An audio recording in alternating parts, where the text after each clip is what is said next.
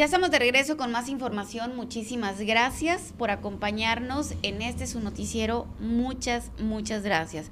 Y pues bueno, como ya, eh, bueno, si usted se va uniendo a este su noticiero, acabamos de platicar con el doctor Ismael González. Él es el director del Hospital General aquí en Navojoa, quien nos, nos acaba de platicar sobre la variante Omicron. Y pues bueno, vámonos a otro tema. No te preocupes, esta entrevista queda grabada, así que tú la puedes ir a ver. Además, eh, bueno, ya pasando a otro tema, oiga, eh, desafortunadamente este fin de semana se convirtió en un trágico fin de semana aquí en Navojoa, donde una pareja perdió la vida en un incendio, oiga, fíjate, fíjese así, así nada más, así, en un incendio. Eh, la pareja, bueno, para este, tema, pues Miguel Valenzuela está conmigo para que nos platique un poquito más a fondo de qué fue lo que sucedió. Muy buenos días, Miguel. Muy buenos días, Carmen. Un excelente día para todas las personas que nos acompañan el día de hoy. Y fíjate, Carmen, que sí, sí, una, una pareja perdió la vida este fin de semana en el transcurso de la madrugada del día sábado. Eh, un incendio, pues, allá la Colonia Tierra Libertad, donde la familia desafortunadamente, pues, no se dio cuenta a tiempo, Carmen, y perdieron la vida. Al parecer, todo esto fue provocado por una veladora una veladora encendida ahí que terminó provocando esa tragedia. En vísperas del Día de la Virgen de Guadalupe, una mujer y un hombre que eran pareja fallecieron en un incendio en el fraccionamiento aeropuerto. Todo esto, como les comentaba, en las primeras horas del día sábado. Al parecer, al parecer la tragedia fue ocasionada por una veladora que dejaron encendida desde la noche del viernes y que pudo haber sido lo que provocó el siniestro, causando la muerte a Claudia y a Luis, al parecer mm, vecinos de rumbos de Santa Bárbara, Carmen, eh, y de acuerdo todo esto con reportes eh, y preliminares de la Unidad de Protección Civil Municipal de aquí de Navojoa. El incendio fue reportado por algunos vecinos al 911. Al lugar acudieron personal de bomberos y además de agentes de seguridad pública municipal. Al tratar de sofocar el incendio, los bomberos se percataron de que en el interior de la vivienda se localizaban dos personas sin vida y dos hijos de la pareja, quienes afortunadamente resultaron ilesas. La veladora permanecía a un costado de un sillón, lo que presume que el humo generado por la combustión asfixió a las dos personas que se, encuentran, que se encontraban completamente dormidas. El cuerpo de las dos víctimas fue trasladado, trasladado al anfiteatro de la ciudad por personal de servicio médico forense. El matrimonio, como te comentaba Carmen, era originario de Camoa. ¿Cómo la ves, Carmen? Esta trágica noticia, esta eh, triste situación que se vio el fin de semana aquí en Navojoa, donde una pareja, una pareja perdió la vida eh, pues desafortunadamente un incendio es un tema que hemos eh, tocado en diferentes ocasiones, Carmen, que nunca las precauciones serán suficientes. si usted ve una veladora y tiene la oportunidad, apáguela en la noche, no la deje encendida. el minimizar riesgos nunca estará de más. El ser un poquito exagerado de repente de revisar cada instalación eléctrica, de desconectar todo aquello que no se necesita, de revisar de nuevo que las líneas de gas están cerradas, que las veladoras, que esto, que el otro. Nunca, nunca, Carmen, estará de más porque puedes evitar una tragedia. Así es, Miguel. Y fíjate que ahorita vamos a platicar con Edmundo Valdés, quien nos va a platicar un poquito de qué fue lo que sucedió este fin de semana. Y, y me comentaba, eh, yo el día de ayer platiqué con él, ¿no? Y me dice, Carmen, me dice, es que es la importancia de tener un detector de humo. Porque, eh, por ejemplo, este accidente, me comentan, fue como a las 12 más o menos. Nadie se dio cuenta de este accidente y hasta las 5 de la mañana avisaron. Entonces, eh, es algo que, que la verdad, pues nos deja sin palabras. Eh, un abrazo a la familia, no hay palabras. O sea, realmente no, no sabemos qué decirle. ¿Y cuántas veces acostumbramos a decir, ¿sabes qué? Pues le voy a poner una veladora a la Virgen, le voy a poner una veladora a mi papá, a mi mamá que está en el cielo, este, bueno, tenemos esa costumbre de hacerlo. Como comenta Miguel, hay que apagar esa veladora en la noche o se nos hace fácil, oigan, que porque sí entendemos, entiendo la fe, ¿no? Es por, por la fe que hacemos esto, pero desafortunadamente esto ha causado incendios, incendios fatales donde han perdido la vida mucha gente. También acostumbramos, oigan, dejar el arbolito prendido, por ejemplo, este, dejar eh, algo eh, por fuera de nuestros cuartos cuando vamos a dormir prendido y que pueden causar chispas que nos que puede convertirse en un accidente fatal. Vamos, eh, Miguel, pues si puedes eh, un poquito platicar aquí con nuestro auditorio mientras me comunico con Edmundo para que... Fíjate, Carmen, que, que, causó consternación, esa tragedia causó muchísimo dolor en, muchas familias. Y, yo creo que a todos los navajoenses. Fíjate que en NDS Noticias más de 1.500 personas dejaron ahí o su comentario, su reacción, y te voy, les voy a leer unos poquitos de los comentarios ahí, y que, y que son en torno al, sentir de la población navajoense quienes vivieron lo que sucedió y dice, bueno, mira, que Dios fortalezca a la familia, que en paz descansen, descansen en paz, descansen en paz y fortaleza para la familia, decía Mary Sandoval, y, muchos comentarios así por el estilo, Carmen, que dicen, oye, este, pues Dios de consuelo a la familia, un abrazo para los familiares, insisto con el tema, este, nunca serán suficientes las medidas que tomemos, que de repente le digan, qué exagerado eres, bueno, exagera un poquito, no pasa nada, en paz descansen, mi Padre, Dios, Dios, los tenga en su santo reino, dice Rafaela Acuña Yepis. Y comentarios así por el estilo son los que estuvimos viendo todo el fin de semana en las diferentes publicaciones. Y como le comentaba, pues en NDS muchísimas personas eh, se dieron el tiempo de dejar ahí sus, sus, sus condolencias, sus comentarios. Y, bueno, pues eh, hay de ahí la importancia que ahorita nos va a comentar un poquito ahí Edmundo Valdés de, de las cosas que debemos de hacer para prevenir incendios, temas que en el pasado, Carmen, ya, con, ya, ya platicamos y que desafortunadamente a veces eh, por omisión, a veces por desinformación, en otras ocasiones porque no tenemos el dinero suficiente para comprar las cosas, pero bueno, que esto que les cuento yo mejor que lo cuente el experto en el tema. Sí, Miguel, por favor, que nos platique el experto. Ya tengo en la línea al director de Protección Civil aquí en Navojoa, quien nos va a platicar eh, qué fue lo que sucedió, le vamos a hacer unas preguntas, lo que se puede platicar, claro. Y además, ¿Cómo, ¿Cómo nos ayudamos? ¿Cómo podemos prevenir ese tipo de incendios? Muy buenos días, Edmundo. Muy buenos días, Carmen, Miguel, un saludo a tu auditorio. Muchísimas gracias, Edmundo. Fíjate que ahorita en este momento estábamos platicando el tema, esta tragedia que sucedió el fin de semana, que donde desafortunadamente una pareja pierde la vida y, y, y, a lo, y a los datos que tenemos, Edmundo, lo que hemos podido investigar, pues que desafortunadamente tal vez ni cuenta se dio esta pareja, ¿no? Sí, fíjate, un tema y un caso muy muy lamentable, ¿no? Siempre es lamentable la pérdida de las personas y las fechas pues tampoco ayudan mucho, ¿no? Eh, fue un incendio en una, en una vivienda que creemos nosotros que empezó muy muy temprano, 12, 1 de la, de la mañana del día sábado y al final de cuentas el incendio se, se desarrolló este y se apagó solo, nadie se dio cuenta eh, y lamentablemente dos personas pierden la vida, el papá y la mamá de esa de esa vivienda y mueren no tanto por quemaduras, mueren por intoxicación por monóxido de carbono, por el humo, por el humo eh, que estuvieron inhalando. Hay que recordar que el humo eh, pues está cargado de monóxido de carbono, el monóxido de carbono pues es un depresor del sistema nervioso central, es decir, si tú estás dormido y tu casa se empieza a llenar de humo porque se está quemando un colchón, un sillón o cualquier mueble, pues va a ser muy difícil que puedas despertar porque prácticamente te anestesias. Son casos que eh, son muy comunes en la zona serrana cuando las personas meten brasas, meten braseros, eh, anafres dentro de la vivienda para calentarse por el frío. Pero acá sucedió por, por un incendio, ¿no? Es un caso muy, muy lamentable yo siempre he dicho, Carmen, que vale la pena empezar a adoptar una cultura de la protección, del autocuidado, de la seguridad. Y hay dos equipos muy, muy básicos, muy básicos que ayudan mucho a salvar vidas. Pues, y que, y que te voy a ser honesto, nunca he llegado a un incendio de una casa donde tenga un extintor y un detector de humo.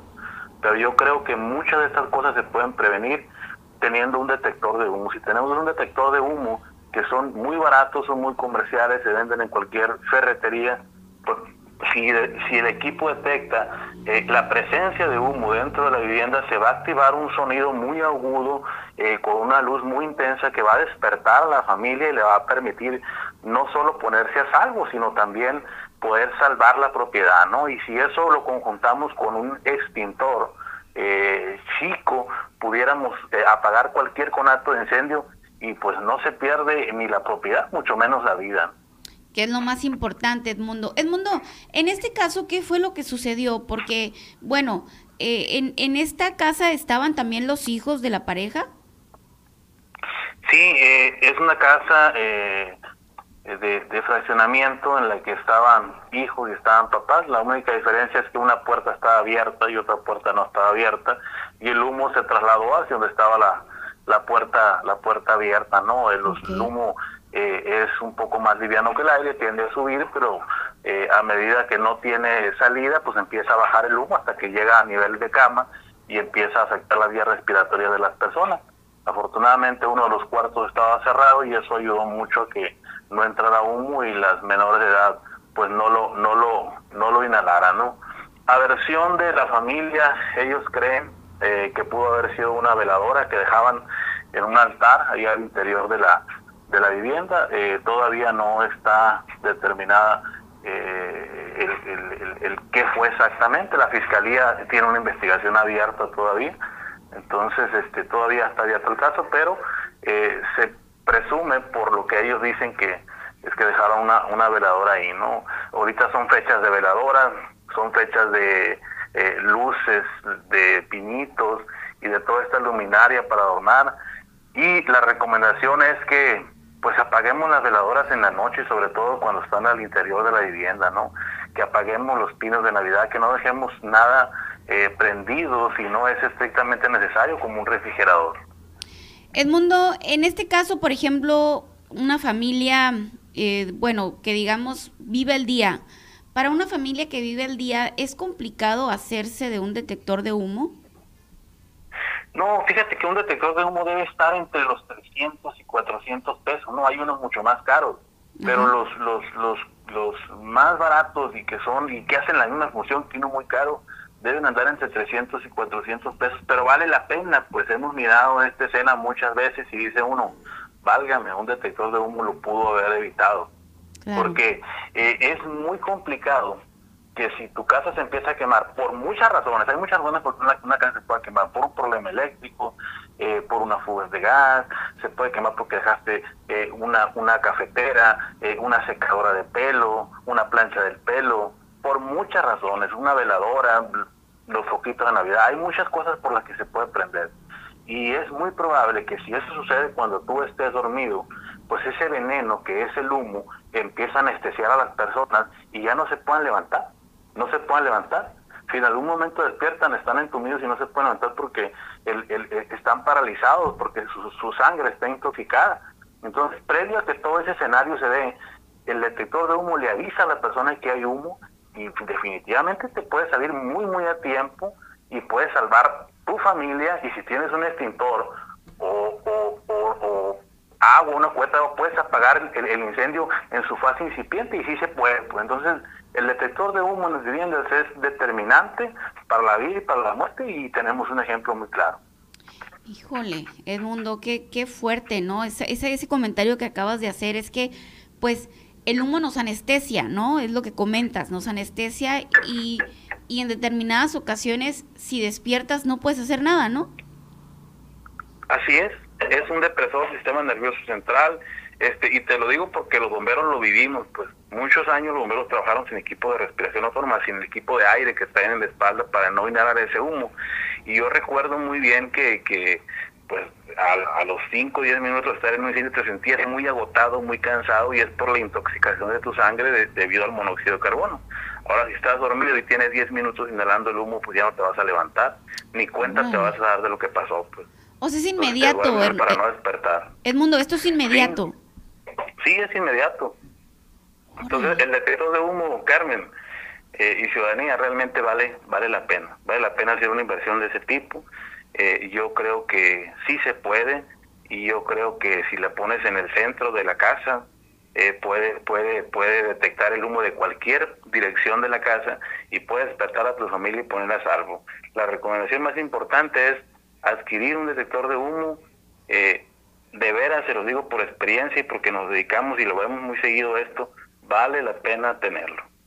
Pues Edmundo, vamos a, a entonces aquí en NDS vamos a dedicarnos a, a fomentar, ¿no? Que las familias tengan un detector de humo. Vamos a empezar a buscar los precios más baratos, los que se pueda, para que la gente esté enterada cómo y dónde los puede adquirir, para que, pues, poco a poco se vaya haciendo la cultura, como dices, Edmundo. Claro, en una oportunidad que tengamos, llevamos uno a tu programa y este hacemos una, una prueba, hacemos un simulacro de cómo funciona y la efectividad que tiene eh, y lo práctico que es, ¿no? Y cómo puede realmente salvar muchas vidas. Excelente, Edmundo. Pues ya es un compromiso que tienes con nosotros. No, claro que sí, a sus órdenes. La idea es fomentar este tipo de, de, prácticas, de buenas prácticas del cuidado y de protección civil, y es parte de lo que nos toca y qué bueno que ustedes se interesan en estos temas y los pueden difundir. No, hombre, por supuesto, siempre a la orden de la ciudadanía. Muchísimas gracias, Edmundo, y seguimos en contacto. Claro que sí, que tengan un excelente día. Igualmente, muchísimas gracias. Pues bueno, esta fue la entrevista con Edmundo Valdés. Pues recuerde que estábamos platicando del trágico accidente que pasó este fin de semana, donde desafortunadamente una pareja perdió la vida. Nos comenta Edmundo qué fue lo que sucedió. Eh, la entrevista queda grabada. Eh, Miguel, ¿cómo ves estos comentarios de Edmundo Valdés? Fíjate, Carmen, es una. Tristemente, es una película que ya hemos visto en el pasado. Es un tema que que incluso ahorita que tocamos el tema de detectores de humo, yo creo hace cerca de un año o dos, en una entrevista también con el Mundo Valdés, nos tocaba el mismo tema, el detector, la importancia de tener un detector de humo en nuestros hogares. Yo pensaba incluso que era un poquito más caro y ahorita que nos comenta el Mundo y, me puse y chequé el Mercado Libre y lo puse en encontrar hasta en 150 o 200 pesos. El problema es que incluidos tú y yo, Carmen, y todos, yo no tengo eh, somos omisos, somos omisos y decimos, no, pues no lo ocupo. Oigan, y la verdad, dígame una cosa esos 300 pesos, aunque vivamos al día, nos los comemos en los tacos. Nos tomamos una chévez. ¿Qué vale más?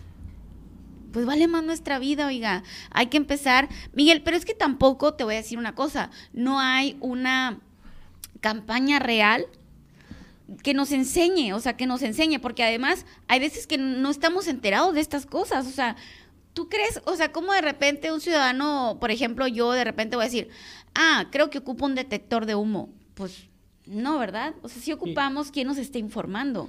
Y, de pronto, Carmen, también es cultural, pues no tenemos la cultura de la prevención, no estamos acostumbrados a esa parte de, decirle al mundo ahorita. Y, y, la verdad, te aseguro que varios de los que lo escucharon dijeron, ah, qué exageración, ¿cómo que para qué quiero un extintor en mi casa yo? No tenemos la cultura de la prevención. Sí, es cierto. Entonces, ¿qué? Me dice, ¿un extintor? ¿Para qué quiero un extintorio en la casa? Ni al caso. Así es. Pero si es necesario, oigan, nos puede salvar la vida. O bien, como dice, bueno, pues si no quieres tener extintor, cómprate un detector de humo. Eso puede salvar tu vida. Han ido, eh, él comenta pues que han ido a, a partes donde trágicos accidentes, o sea, que acaban con vida de varias personas y que y que él dice, miren, válgame pues, con un detector de humo se hubieran salvado. Entonces, a veces nos puede tanto comprar cosas necesarias para nuestra vida, que nos pueden salvar la vida, pero nos vale el fin de semana y nos de fiesta, que la posada, que el trajecito que me voy a comprar, que ocupo zapatos nuevos para aquí, para acá o para allá. Y, y desafortunadamente puede pasar una tragedia como estas, donde así, oiga, en Así podemos perder la vida. Así que aquí en NDS Noticias nos preocupamos por esos temas.